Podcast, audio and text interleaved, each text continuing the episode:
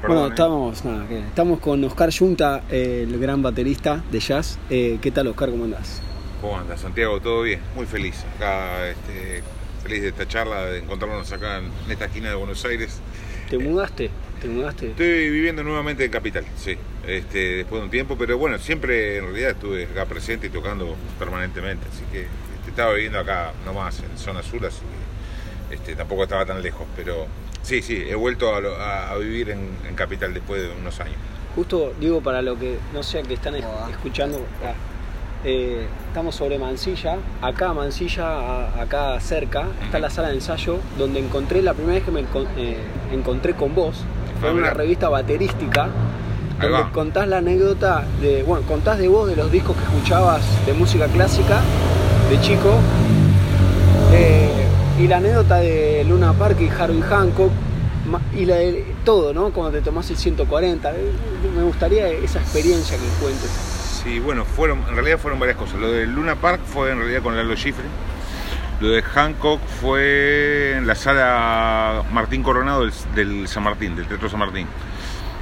Y lo del, lo del 140 eh, fue en el, en el Rex, en el Gran Rex. Fue todo aparte en, en distintos momentos, ¿no? Lo de Gran Rex fue con Shorter en el 2011, con Wayne Shorter, Quartet, John Patitucci y demás.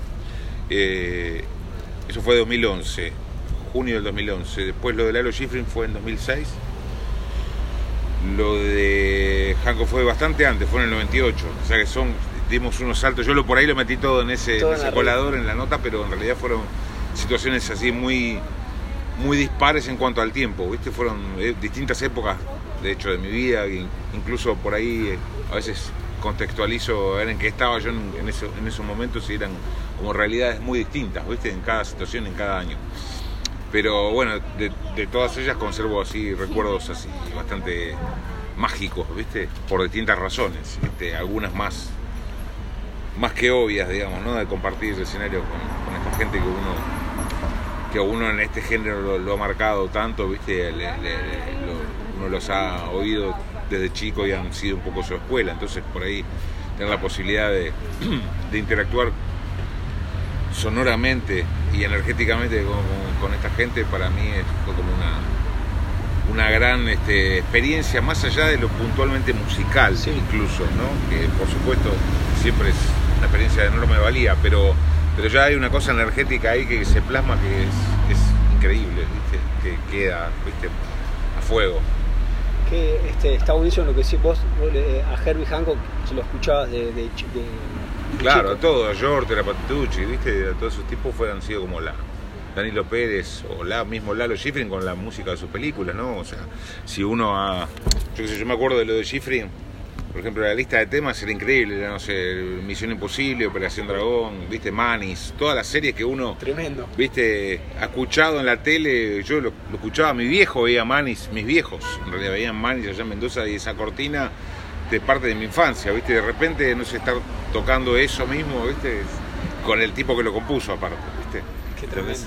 Sí, sí, son experiencias muy grosas, muy grosas, muy fuertes, muy Digo, lindas. Cuando, cuando, te, cuando te encontrás con alguien, vos decías, no solo lo, lo puntualmente musical, Mm. digo, intercambiar energía, ¿cómo, digo, para el que no entiende qué quiere decir eso, cómo lo explicás? No, bueno, la situación de que siempre en un, en un, digamos, en un concierto uno apunta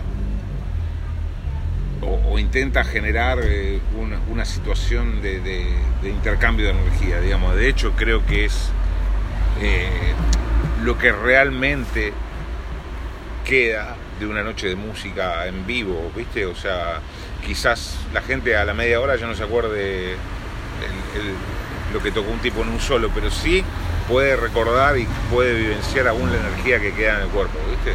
O sea, la energía, la magia, ¿viste? Entonces eh, me parece que es eso. En el caso de estos tipos también obviamente está, está ese plus de que de que esta gente, bueno, uno interactuó en silencio y domésticamente mucho tiempo, muchos años, viste, Su- en la soledad de su cuarto, tocando arriba los discos o imaginándose incluso muchas situaciones este, que finalmente ocurren, viste. Entonces, toda esa, esa suma de cosas este, terminan este, generando como una, una energía grosa, viste, y eso queda, queda de una manera muy zarpada adentro de uno, viste, durante mucho tiempo. eh, cuando decís que estás en, la soledad del cuarto y eso, y entrenando, eh, estudiando, este, de qué manera pensás que eso, eso ayuda? Eh, lo decís muy claro, ¿no? Cuando estás mucho tiempo ahí practicando y estás en mundos mentales, qué sé yo, por qué cosas pasará. ¿De qué manera eso hace que cuando te encontrás finalmente en una circunstancia completamente opuesta a la del cuarto, que es por ejemplo tocar con tus ídolos o la De una manera muy expuesta, claro, también. Sí, o sea, yo, yo tengo una idea con respecto a todo esto que es que también, eh, a ver cómo explicarlo. Digamos, yo creo más en el motor que te llevan a hacer las cosas, o sea, lo que, lo que lo que te motiva a hacer las cosas que a veces las cosas en sí, ¿viste? O sea, ¿qué quiero decir con esto? Vos puedes eh, ser un gran eh, estudioso y un gran técnico del instrumento, pero digamos, si tu motor es ganarle a alguien o, viste o, dejar afuera a alguien o no sé o algo que tenga que ver con, con motivos así más oscuros generalmente eso no te va a llevar por un camino totalmente equivocado viste entonces este me parece que la, cosa tiene que ver no solamente con lo que haga, sino con la dirección en la cual lo haces, con la dirección energética, vuelvo a lo mismo, ¿viste? O sea, este, tener eso en claro me parece que ayuda un montón y lleva siempre tu esfuerzo hacia, hacia, las direcciones correctas, ¿viste? Me gusta lo que decís porque parece que direcciones correctas también, que termines con lo del lado shifting, contabas, por lo que sé. Eh, Wayne Shorter, etcétera, mm. parecen digo, direcciones correctas, porque no es algo que vos decías, yo practico para llegar a eso.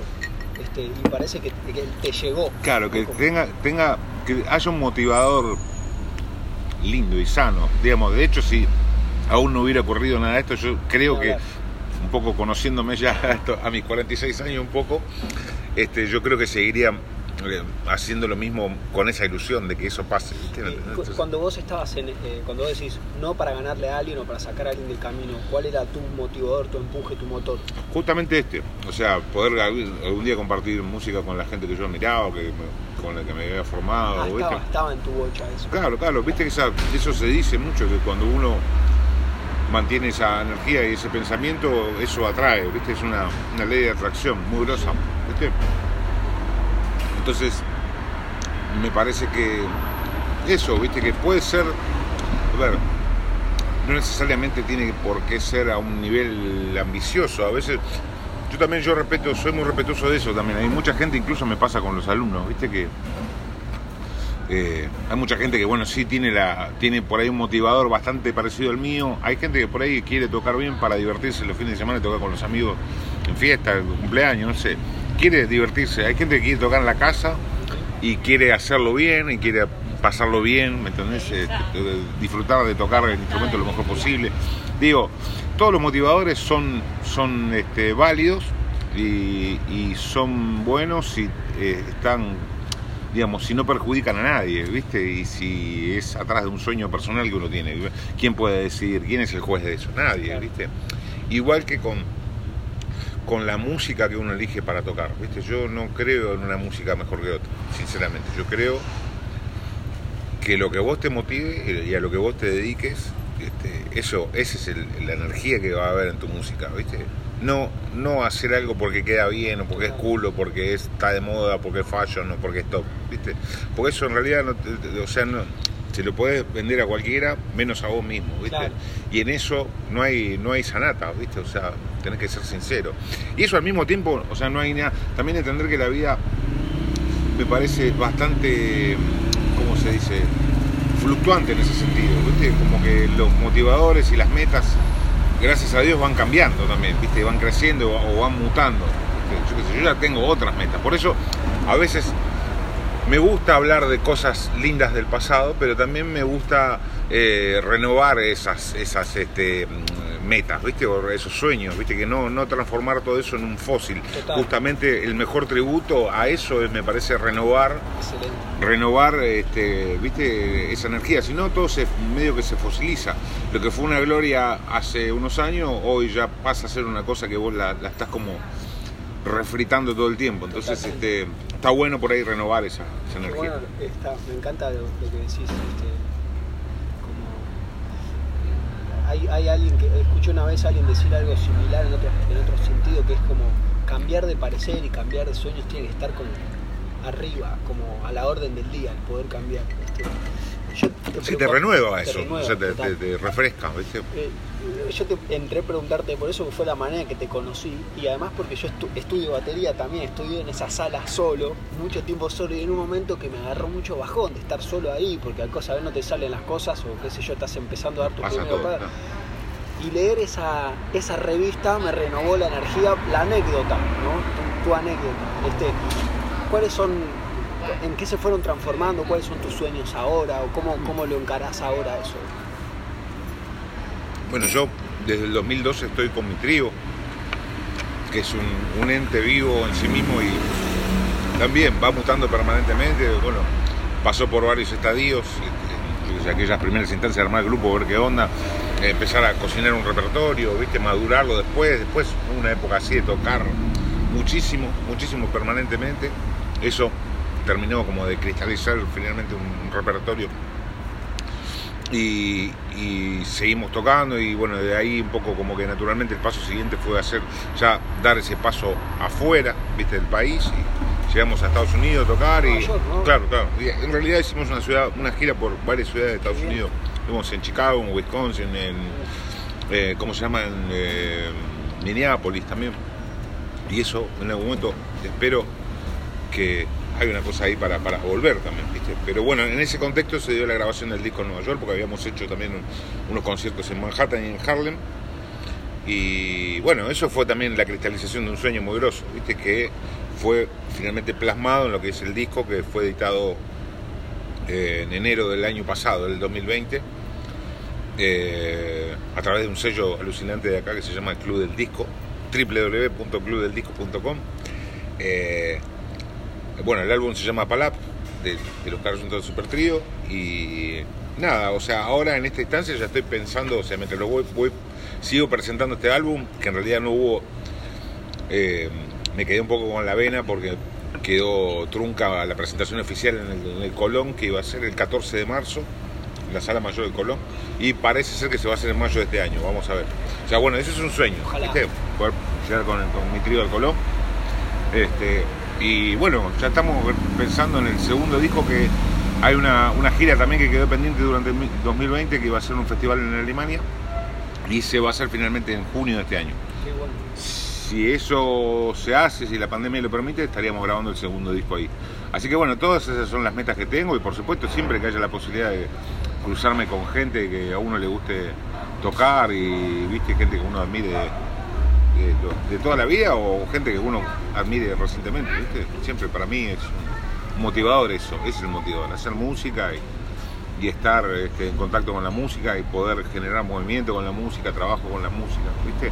Son, son tiempos, perdón, son tiempos bastante complejos los que nos toca vivir, primero por lo obvio, ¿no? Por el COVID y las restricciones y todo esto que ya sabemos, pero también es algo que ya venía de arrastre y de antes y que con esto se un poco se, se hizo como más vívido y más este, lamentablemente fuerte, viste que también hay como toda una energía mental general de la gente puesta en cosas que no van, viste, o sea, hay como todo un eh, toda una dirección de vida, viste, hacia lugares como equivocados, viste, o sea, la guita por la guita en sí, viste, el poder, este, la, la, la, manija con todo eso. Y los resultados están a la vista, ¿viste? O sea, lo que es el mundo, lo que es el clima, el poco cuidado que se tiene en el medio ambiente, el poco cuidado que se tiene de la, de la gente, o sea, de la sociedad entre la misma Total, gente. Entonces, total. es todo un poco como una bola sin manija atómica, ¿viste? Y, y hay como mucha, mucha, mucha histeria, mucha, mucha, muy poca tolerancia, ¿viste? Y por otro lado, por otro lado está ese mundo paralelo y un poco, digamos, un poco imbécil y, al mismo tiempo, eh, de alguna manera también un poco necesario a la altura de hoy, que es el mundo de lo virtual, ¿no? Donde el mundo de lo virtual pareciera ser absolutamente lo contrario a lo que es a lo que es la realidad, ¿viste? Donde todo es amor, donde todo es este, bondad, donde todo es salud, donde todo es respeto y tolerancia, ¿viste? Y, abrazos de cartón y sonrisa de cartón, ¿viste? Si el mundo estuviera tan bien como dicen las redes sociales, si la gente estuviera tan bien como dicen las, redes sociales, eh, tendríamos un, Edén de mundo, no lo que estamos viviendo, ¿viste? Entonces, este, me parece que también, viste, un poco, ese es un sueño grande que tengo, ¿no? Como que, este, como que la, música, las artes y la ciencia y todas estas cuestiones que son las verdaderamente importantes, junto con muchas otras, el clima, viste, el mundo, cuidado de la naturaleza y todas esas cosas, de verdad ocupen el lugar que tienen que ocupar, viste, y, eh, la gente que está, viste, con prioridad uno en la, mosca, el poder, viste, la ostentación y la, y la gilada, bueno, un poco que por, por este, omisión quede, o sea, no hay que hacerles nada, viste, que queden ahí, viste, ¿me entendés? Este, masticando su, poca, su propia mugre, viste, ¿entendés? Se van, se van a marchitar solos, pero el tema es ese, viste, que se pondera absolutamente todo eso, se lo cree necesario aparte, y la gente está con eso, viste, entonces este, yo estoy yo sé que voy a vivir para ver el, renacer y el reflorecer de toda esa cosa de la música y la gente en los lugares, ¿viste? Los espacios de música, ¿viste? Es como toda una lucha que nos toca a los artistas que de verdad vemos este tipo de cosas. Hay otros que no la ven ni cuadrada. O, creen que siempre fue así y lo dan por hecho. Y no, yo sé que nunca, no, no, yo sé que no siempre fue así. ¿viste? Lo he vivido y me lo han contado, pero sobre todo lo he vivido. Entonces, nada, me parece también que es un, orden de, prioridades también, ¿viste? Analizar, ¿viste? Hace, no sé, 20, 30, 40 años, cuáles eran los, los iconos musicales y qué espacios ocupaban esas personas dentro de la sociedad y los lugares donde se tocaba y cuál, cuáles son los iconos hoy y, quiénes ocupan esos mismos lugares o lugares similares. ¿viste? Entonces, cuando uno ve eso, nada más, ya le cae un, poco la cuenta sin ser demasiado avispado de cuál es el estado general de las cosas. ¿viste? Eh, talento siempre hay, gente capaz siempre hay, gente, talento maravilloso. El tema, lo que marca la diferencia en las épocas no es eso, lo que marca la diferencia es el lugar que ocupa eso, ¿viste? Si está muy subterráneo o si está tiene un nivel este, más masivo de aceptación y de, compartir. Que me, encanta el, motor que decís, siento, no sé si lo, dijiste como tal, pero que dijiste yo sé que voy a ver renacer y esas cuestiones de la música me parece como una cuestión que además de habla de un deseo tuyo, de que confías en que eso está todavía, que está latente. ¿no? por, supuesto, por eh, supuesto que está latente. Y, en un punto Creo que se lo necesita más que nunca. Totalmente. Y, pienso que la pandemia, por más cosas chotas que haya generado, creo que es un poco algo natural que le va a dar un empuje a eso. Eh, digo, he visto, por decirte algo, gente en plazas como no he visto nunca, y he visto gente tocando en la calle, en Virasoro tocan a la calle, y es una opción que antes no lo habían pensado. Y digo, ¿cuánto eso me parece que está mostrando una pequeña muestra, valga la redundancia, de a dónde puede llegar a ir este, esa Sí, por supuesto, porque también, a ver, la música las artes y la sociedad en general ha pasado, eh, digamos, no ha pasado por una situación así en en los tiempos modernos. Digamos que las, las generaciones que hoy están vivas no han atravesado una situación como esta. Entonces la situación es de bastante este, de, sazón, ¿viste? Y de desconcierto también, ¿viste? Como que en medio que nadie sabe realmente para dónde arrancar. Nadie, absolutamente nadie. Entonces, pero digamos, si uno ve la historia y analiza un poco la historia y lo que ha pasado, tenemos varios casos, ¿viste? De, no solamente de epidemia o de, de pandemia, sino también de situaciones así conflictivas donde hubo este, momentos de sopor tremendo, no sé, la, posguerra en, Alemania, después de la Segunda Guerra Mundial. Alemania quedó completamente devastada, no quedó nada, ¿viste? Un poco por su propia necedad también, ¿viste? Pero lo cierto fue que, por ejemplo, una de las épocas, por citar un ejemplo, sí, sí una de las épocas más grosas del, teatro alemán es justamente esa, la, la posguerra, donde los tipos tenían una madera, una tela negra, y los tipos desarrollaron toda una cosa, los actores, ¿no? Una cosa de expresión y de, o sea, de comunicar y armar toda una, una, imagen o una historia con nada, o sea, a través de lo gestual, de lo discursivo, ¿viste? lo expresivo. se sigue estudiando eso hoy. Hoy se transformó como una materia de estudio eso, ¿viste? Porque se transformó como una cosa muy grosa, Donde no dependés de una luz, una luz LED ni una escenografía que te sitúe en, el París de 1910, ¿viste? Te lo construye el tipo, no sé, vos lo terminás viendo, ¿viste? ¿Entendés? Sí. Eso es increíble. Y algo de eso de alguna manera pasa también con la música. Paradójicamente, ¿no? Porque, digamos, hay como una contraposición muy grosa entre, entre lo que es el, el, supuesto avance tecnológico y el, y el supuesto acceso total y global que tenemos a la información y a la música, a los métodos, cosa que es una falacia total en un punto. No es tan así, porque eso está regulado y basta, hay programas de internet donde vos cambiás la, por ejemplo, la dirección de tu IP lo situás de, acá, por ejemplo, lo pasás como que estás en Alemania y lo que va, vas a acceder de internet son cosas completamente distintas. ¿viste? ¿Tenés? acceso a otra información que acá no tenés. Allá también pasa lo mismo que vos de acá, entonces no es tan democrático como se piensa esto, Entonces, este, creo también que indefectiblemente toda esta cuestión eh, exagerada de lo virtual y ponderar tanto todo eso, que en realidad está más que claro que que te hace dependiente de algo que te dan un dulce y después te lo sacan, ¿viste? En realidad vamos, o sea, el futuro de todo esto es volver al encuentro, a los abrazos, a mirarnos los ojos, ¿me entendés? Ir a los shows, este, juntarnos en una plaza, o sea, va a volver a eso, ¿me entendés? O sea, no sé si va, va, a volver de la misma manera que lo conocimos hace mucho, sino que va a volver transformado, ¿viste? Y con, una fuerza que viene de algo, de un momento raro que agarró a todo el mundo, como decías recién, con la posguerra, lo que hizo con el teatro alemán, este, lo que hizo ahora. Bueno, acá pasó la postdictadura también, ¿viste? Una explosión así de como de imagen, de colores, de shows, ¿viste? Lo que pasó, no solamente con, la vuelta a la democracia, sino que, que también coincidió con el fin de la guerra de Malvinas. Claro toda esa época fue todo un, viste, salir de ese túnel fue, imagínate, ¿no?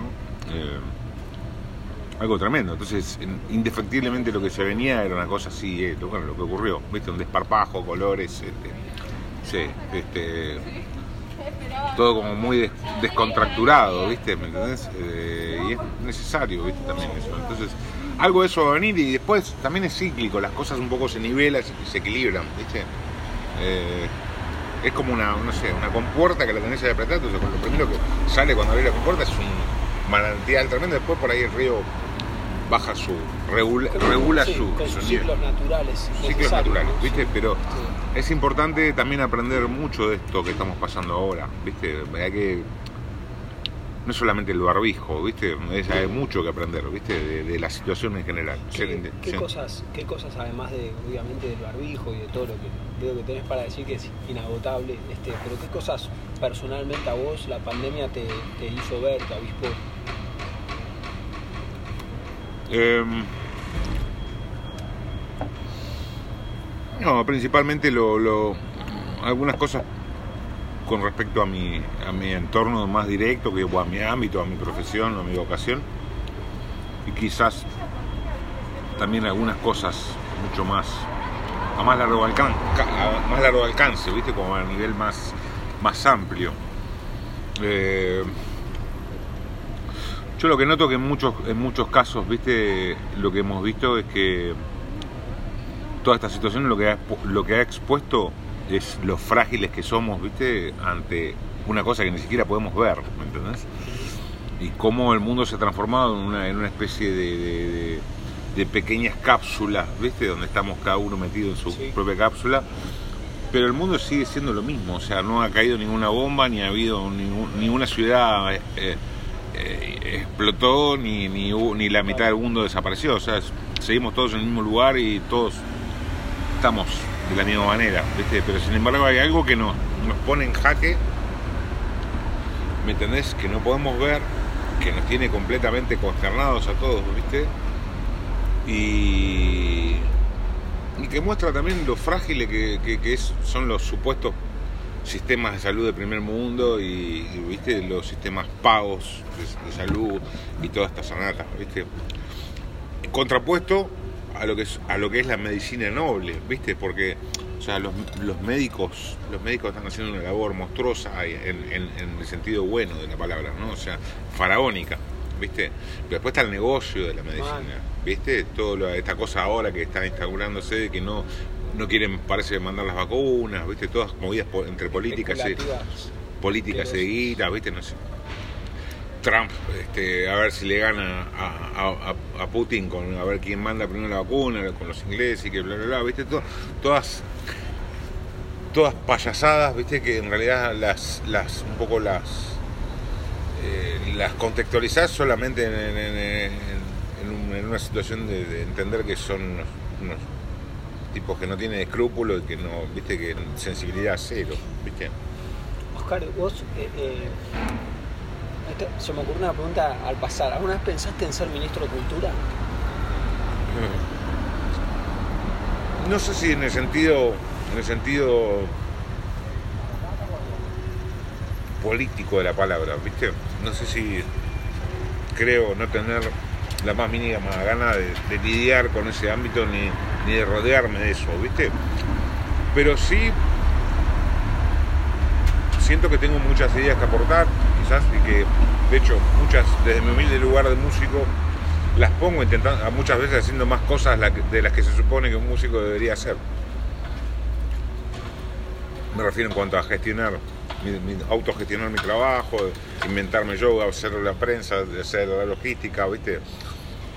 Es una cantidad de laburo monstruoso que a veces, muy frecuentemente lo padezco porque es un estrés muy grosso pero, digamos, por, un lado me lleva a tocar, que es lo que más amo en el mundo, ¿entendés? Y, digamos, todo, todo padecimiento se acaba en el momento que agarro los palos en el escenario, ¿viste? Ahí es felicidad pura. Pero, digamos, un poco conectando esto con lo que decíamos antes, ¿no? Que, digamos, no hay, no hay,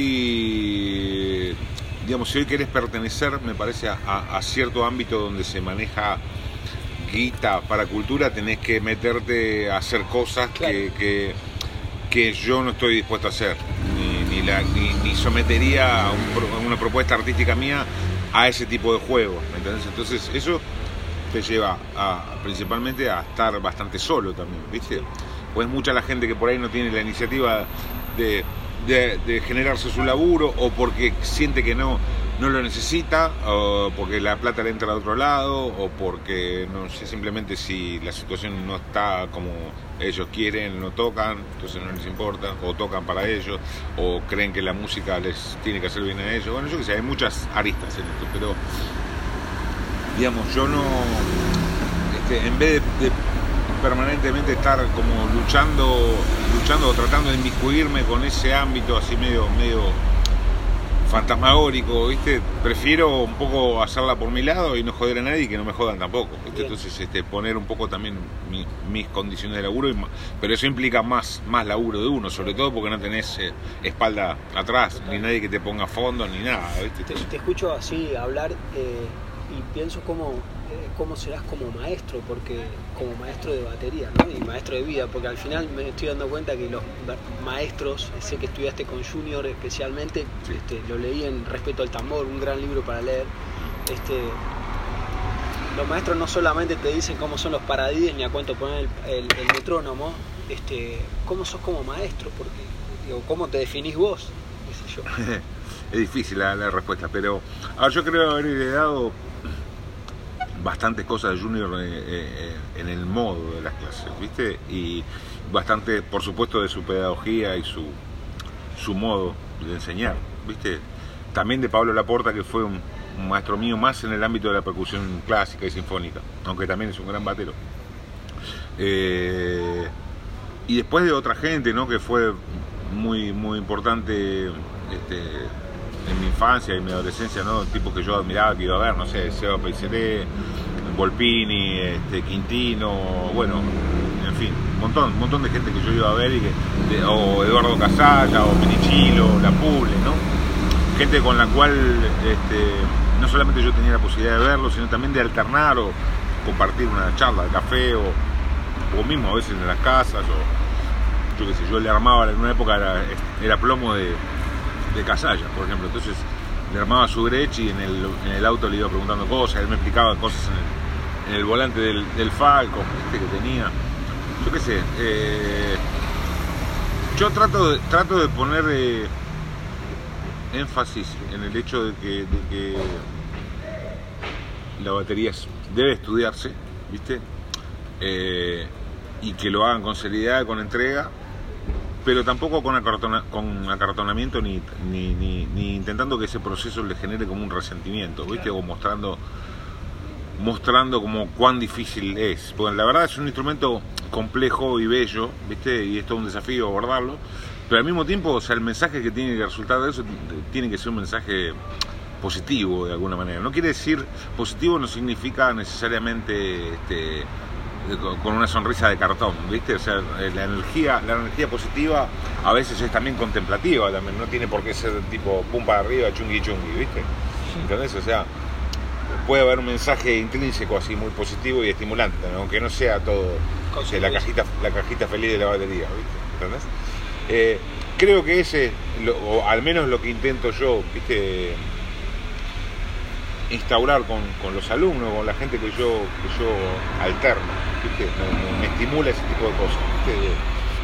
Por supuesto que siempre esto depende también del de, interlocutor, ¿viste? hay gente que por ahí toma eso, o hay gente que viene con otra idea, o gente, eso hace que también, o sea, somos personas y hay afinidades o no, ¿viste? Todo es respetable, pero, pero digamos, este, en líneas generales me, funciona con mucha felicidad. Te escuchaba decir algo eh, eh, en relación a, no generar resentimiento. Mm. Eh, y me parece que, digamos, por las cuestiones que he vivido yo en otros ámbitos también, de tener maestros eh, de música y de, medicina, psiquiatría, lo que sea, he podido, de teatro también con Julio Chávez, poder distinguir esa actitud en el maestro de, generar resentimiento, que no creo que lo hagan a propósito, si es una cuestión más antigua, de cómo eran los tiempos antes, pero me parece súper importante eso, mm. porque podés lograr que la persona nunca más quiera hacer nada en relación a eso. Sí, sí, hay una, hay una cosa quizás no tan buena de la educación tradicional, o sea, la educación que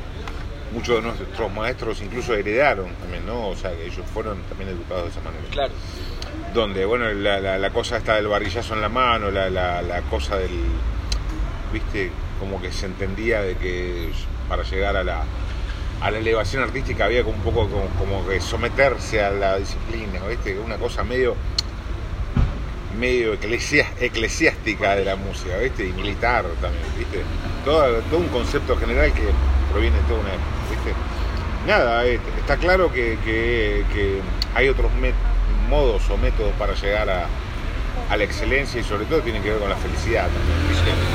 reitero, la felicidad no necesariamente tiene que ver con esta cosa de, de, sí, sí, de, lo de lo caricaturesco de lo caricaturesco ¿no? de, la felicidad, sino de la felicidad real, ¿viste? O sea, que insisto, puede ser contemplativa también, ¿viste? Y... Cuando contemplativa, ¿qué, quiere decir? Prefiero que puede ser una cosa que provenga de un lugar de introspección, ¿viste? No, esta cosa, ¡ah, arriba la palma! ¿Viste? Esa, esa cosa que es como una cosa de como forzar, ¿me entendés? Es como agarrar un, a un, a un perro, ¿viste? Y hacerlo saltar la soga, ¿viste? No sé, el perro capaz que está tranquilo, dejarlo tranquilo. Y eso le hace feliz, ¿viste? Aunque el perro esté echado y mirando para el techo, no importa, ¿viste? Digo, eh, a eso me refiero, que puede ser un momento feliz y no necesariamente tiene que ser eh, explosivo, ¿viste? ¿Me entendés?